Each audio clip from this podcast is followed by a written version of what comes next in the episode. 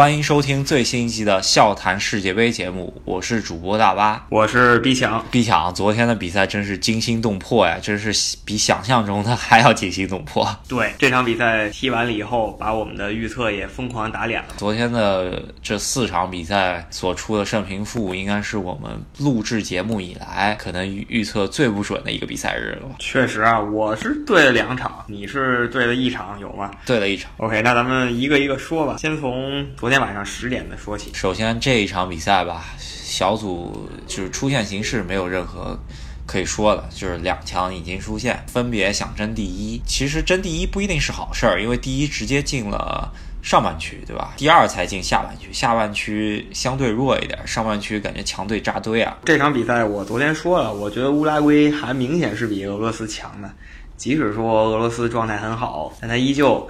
敌不过这个乌拉圭，乌拉圭是又有进攻又有防守，都有大牌坐镇。乌拉圭这一场还是上了一些替补吧，也不是上几场的主力，好像雪藏了几个，然后呃，总体实力还是比俄罗斯强一些。是，而且我觉得乌拉圭最可贵的一点是，即使他们进攻在前两场相当哑火的情况下，后防线依然很稳健，保证他们先不丢球。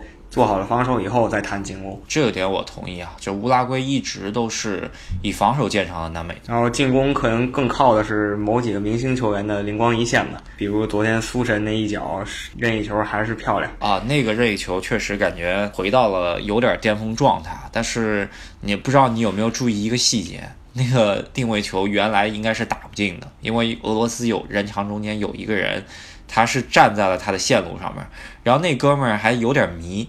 乌拉圭有两个球员站在了人墙里面，想给俄罗斯的门将视线做障碍吧。那个俄罗斯球员看到中间站了俩人，往里面挤了一下，把那想把那俩人给推走。就这么一推，让出了一个角度，让苏亚雷斯打了一个下脚死角。苏亚雷斯这种球员也是鬼魅，逮到任何一个机会都不会放过，都能把它变成进球机会。这场的话，乌拉圭也是成功变阵吧。之前我们说的三五二这个阵型。乌拉圭这一场用出来了，感觉两个边路突然就打活了。两个边路球员打俄罗斯冲的可以，俄罗斯感觉真是吃不消了。对，主要我看出来了，有两个两个球员非常闪光啊，就是一个是十七号那个小辫子，第二个进球所折射打进去的那个叫拉科索尔特，还有一一人是在尤文图斯踢的，叫本坦库尔。这两个人两个边路打得风生水起啊！你刚才提到那个呃折射那个球，折射那个球虽然精彩，但怎么说纯粹是个运气球吧？啊，有点莫有点莫名其妙。这个球有点像当年那个皇马打尤文。在欧冠决赛里头，卡塞米罗那脚是吧？哦，有那么一脚，对，对，对，对，就是去年欧冠决赛，也是类似打到脚上面，然后打了一个死角，弹出个死角。不管是各方面吧，包括运气方面，都站在乌拉圭这一边，所以乌拉圭最后不出所料的拿下了比赛。下半时不是啊，乌拉圭卡瓦尼有点快乐足球吧？感觉还能卡瓦尼一直是这个大牌里的快乐足球代表，我最后还是客气一个。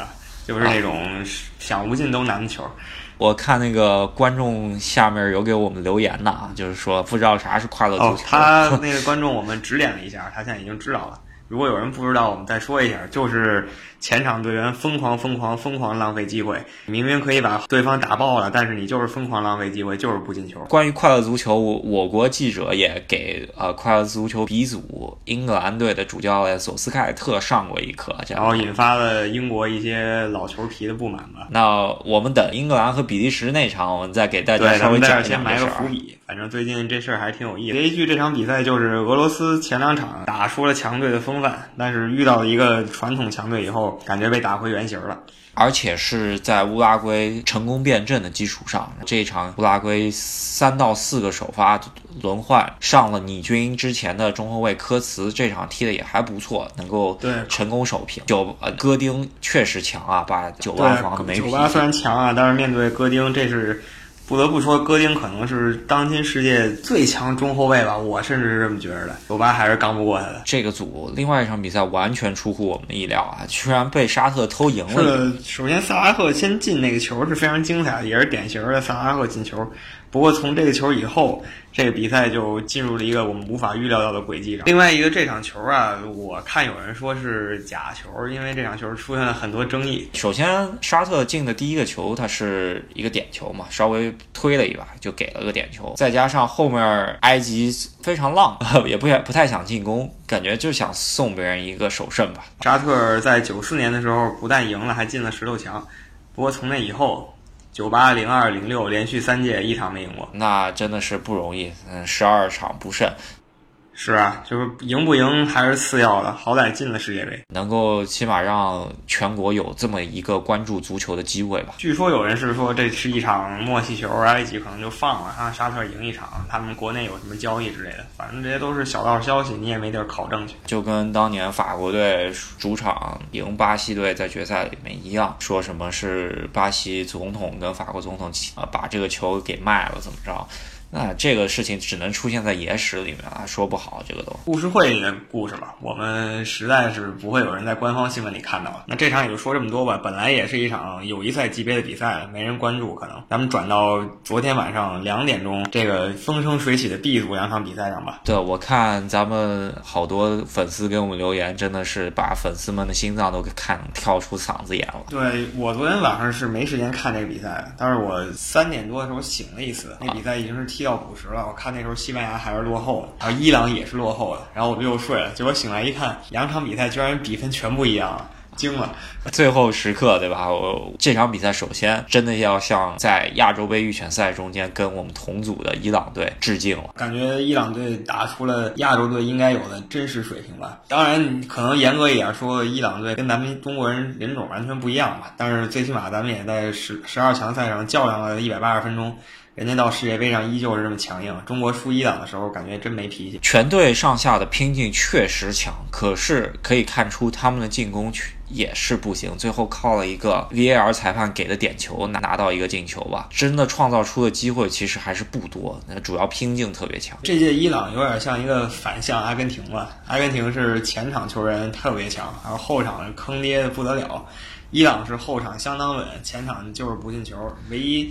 在世界杯上的两个进球，一个是摩洛哥送的乌龙大礼，还有一个是点球。对着西班牙也没有打破人家的防防线吧？其实西班牙的防线我们也看出来，它不是很稳的。确实不稳，因为你在摩洛哥攻出来以后就进俩，还是挺意外。伊朗最后九十多分钟，我看集锦的时候有一脚接近预期绝杀了。我想看直播的同学应该是要心脏跳出来了。九十四分钟，伊朗队应该是他的十八号那个前锋突入左边禁区，基本上是单刀，可是他不是左脚，一脚射边网之后就是心脏骤停的那一下。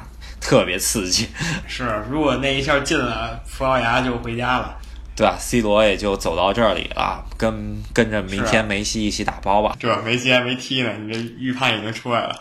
哦，那个哦，你刚刚已经说到 C 罗，本来我是非常看好 C 罗这场再进一个，但是他居然点球没进，这可能是非常让我无法能在赛前预料到的一件事。C 罗点球。非常稳，一向来说。咱们之前做的那个德比节目里头，我们在皇马对阵尤文的里头，好好吹过一波 C 罗的点球，在九十六分钟的情况下，他能如此稳健的发进啊，失切失尼把守尤文球门，真的是心理素质和身体素质都是过硬的。可是这一场，我非常仔细的看了一下，在他罚点球前，伊朗有两个球员应该是冲到他旁边，应该是他做了什么心理暗示，不知道对他有没有影响。这场球。踢的那个点球质量确实没有他以前踢的点球质量高。常在河边走走，哪有不湿鞋嘛？C 罗也有失误的时候，但是葡萄牙这场进攻也没有完全靠 C 罗吧？夸雷斯马那一球还是相当犀利的。这跟夸雷斯马十年前就 赖以成名的炫技能力。就没变嘛，他这十年他还是这一招。对，就夸雷斯马十年前的时候，我没记错的，他那时候加盟国际米兰了吧？当时是穆里尼奥当国际米兰主教练，把自己的这个红包给挖过去了，然后当时吹的可强了，说这个边路一把尖刀，结果在国际米兰踢了一赛季以后，发现是个水货。他就是只会外脚背，他传球也喜欢外脚背，然后射门喜欢外脚背。是啊，就是一招先吃遍天嘛。这招好使的时候就是不讲道理，不好使的时候就是水货，反正就是两种情况。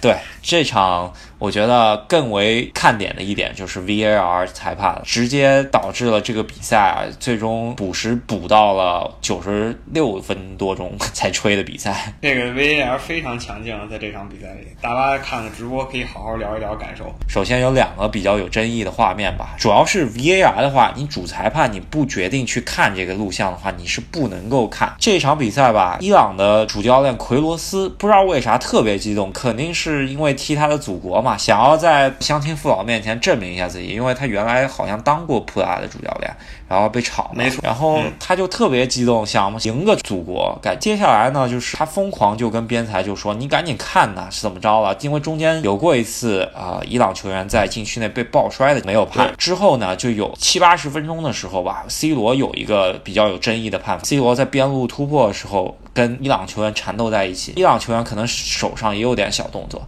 这时候 C 罗有点不爽，往后顺势给了一肘子。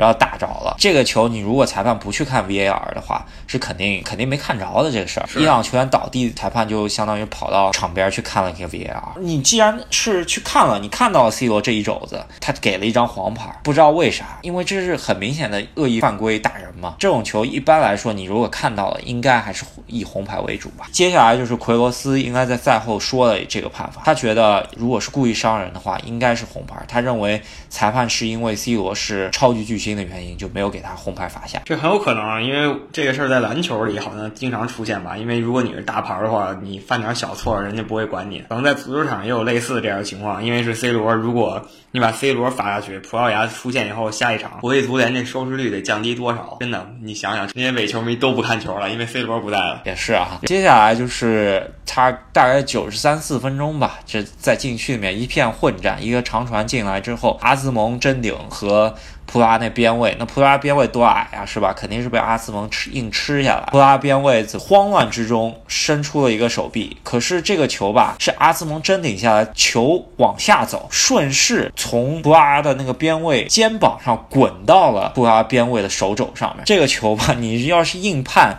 说是普拉边位手不在躯干内故意手球，真的还是有点牵强。确实有点牵强啊。这个我我也看了回放，感觉这场比赛 VR 还有主裁决定了比赛走势吧，让这个葡萄牙最终跪着出现了。之前葡萄牙一比零领先还都是稳当的，直到这个时候。因为西班牙那边逼平了，葡萄牙这边他如果输球的话，直接就出局了，真的是差了那么一口气啊，是吧？哎，反正伊朗非常可惜，咱们也得为他送点掌声吧。连新华社都官方表扬伊朗，说明亚洲球队其实在这么一个强大的两牙的组里头有这么大的竞争力，真的是要向他们致敬。不是我说啊，如果说伊朗换一个组，他八成就出现了。就是遇到那种只有一个传统强队的组的话，伊朗八成就出现了。只是因为这个组里有两个传统强队，一个是新科欧洲杯冠军，还有一个是世界杯冠军成员基本还在的西班牙队。嗯，我觉得伊朗如果换到法国那个组，跟澳大利亚换个个儿，我觉得他们应该出现。是，澳大利亚估计就被爆得更惨了。啊、如果伊朗最后换到了阿根廷那个组的话，我觉得他也有可能出现。正好一个是只攻不守，一个是只守不攻的，看看到底是盾牌强还是毛锋利一些。哎，可是如果就是没有如果，对吧？呃，伊朗呢，其实还算非常可惜的。这一届，因为他还有两个主力，我不知道你知不知道，他两个主力是在呃踢亚洲预选赛的时候被开除出队的。对，这我听说了。因为他俩主力是在欧洲希腊联赛里面踢球，因为伊朗传统他们是不承认以色列是一个国家的，所以说以色列有任何运动跟伊朗的队员同台竞技的话，体育伊朗官方是不允许他们运动员去跟以色列任何的体育组织打比赛的。正赶巧了，欧冠里头希腊这支队伍最终抽到了以色列这支队伍，首场比赛吧，在以色列踢，这两个球员就没有去以色列，他们觉得可能在我自己希腊主场能踢，他们就在希腊主场上场了。消息传回国内，直接就被终身禁赛了。是啊，就是伊朗也是强权政治，政治又干预体育了，所以说看很多社。交平台上小朋友啊说，体育啊不应该跟政治有关，体育是体育，政治是政治，尤其是足球，足球是足球，然后政治是政治。但我想说的就是。在政治面前，足球有时候连个球都不是。政治比足球强制强硬太多了。足球归根结底是大家的爱好。主要还是伊朗这样子一个敏感国家吧。这一场我觉得还有一个亮点就是伊朗那门将实在手抛球太狠了，直接扔半场。对，这整个是一个如果打得好的话，他一个手抛球，中场队员一传，没准前锋就一就是一个机会了。这哥们儿，这他没有进到下一个，我还想挺想看他那手抛球的。但不管怎么说，葡萄牙晋级了。那再说一下这一组本来就比较稳的西班牙吧。西班牙只要不把自己坑太惨，就一定能晋级。这场比赛即使他是在补时候才扳平啊，但对他的晋级没有什么影响，只是扳平了以后变成小组第一。对西西班牙主要是他在另外两场比赛中间，首先跟葡萄牙打平了嘛，然后。跟伊朗，他就没怎么丢球，这个是他占的比较大的优势。这场球呢，他虽然是个平局，但是他进球又比较多，所以说他一直是挺稳。这场跟我们预测不一样的是，我们预测到摩洛哥肯定要为了自己的这个面子攻出来，争取能进几个球，但没想到摩洛哥这场居然把握住机会了啊，进了两个。我们本来预测西班牙二比零把这个或者二比一赢摩洛哥，但没想到摩洛哥最后抓住两个机会，二比二赢了。摩洛哥那两个机会都是中场能把小白伊涅斯塔球还有拉莫斯给抢下来了。真的是不容易啊！Tiki Taka 突然被摩洛哥前场的逼抢给抢下来了。看这个拉莫斯失误的时候，我心头一阵爽快。后摩洛哥打其实还有不少机会，还有一次被抢下来之后，想还想掏德赫亚的裆，德赫亚这次学乖了，这把裆给护住了，是吧？对，没错。这场比赛基本剧本是按照我们预测走的吧？但没想到摩洛哥的把握机会能力在这一场爆发出来了。如果提前把握好的话。现在他们也不至于提前出局啊！是啊，主要我觉得最坑的应该是他们第一场自己给送了一个失利吧。这组看过来没有弱队，而伊朗和摩洛哥都是虽败犹荣。然后摩洛哥有一脚那个在禁区外的抽射真的是差了一点儿啊，那脚球打进了，应该是能入选本届世界杯十佳进球的。基金里看到了，是挺虎的。然后最后再说一下西班牙绝平队员阿斯帕斯吧。如果听过我们之前节目的朋友，也应该发现我们吹过阿斯帕斯这个人，说他还是有潜力，大家不要小看这个替补。果然上场还是有作用的。对我们是应该是在呃一个多月以前，然后我们预测每个小组给大家扫扫盲的节目中间说过，亚阿斯帕斯绝对是西班牙打不开局面一个主力轮换上来之后，因为他的进球效率确实很高，而且他很他就是一个他可能是一个标准的这种球迷们说的体系型球员吧，就有的队里非常适合他，有的队里他就是个毒瘤。你是在说西班牙就是很适合在利物浦的那那一年吗？啊，对啊。在利物浦那一年，我都不知道为什么要买他。让他回了西班牙以后，又哐哐进球，然后我终于知道为什么要买他了。这个进球还是有所争议的，因为呃，在 VAR 给他判进之前，边裁是举旗了，主裁判去看了一下 VAR，我反复看，感觉阿斯帕斯好像手指还是越了一点儿。对对对对对，我后来发现也是这样。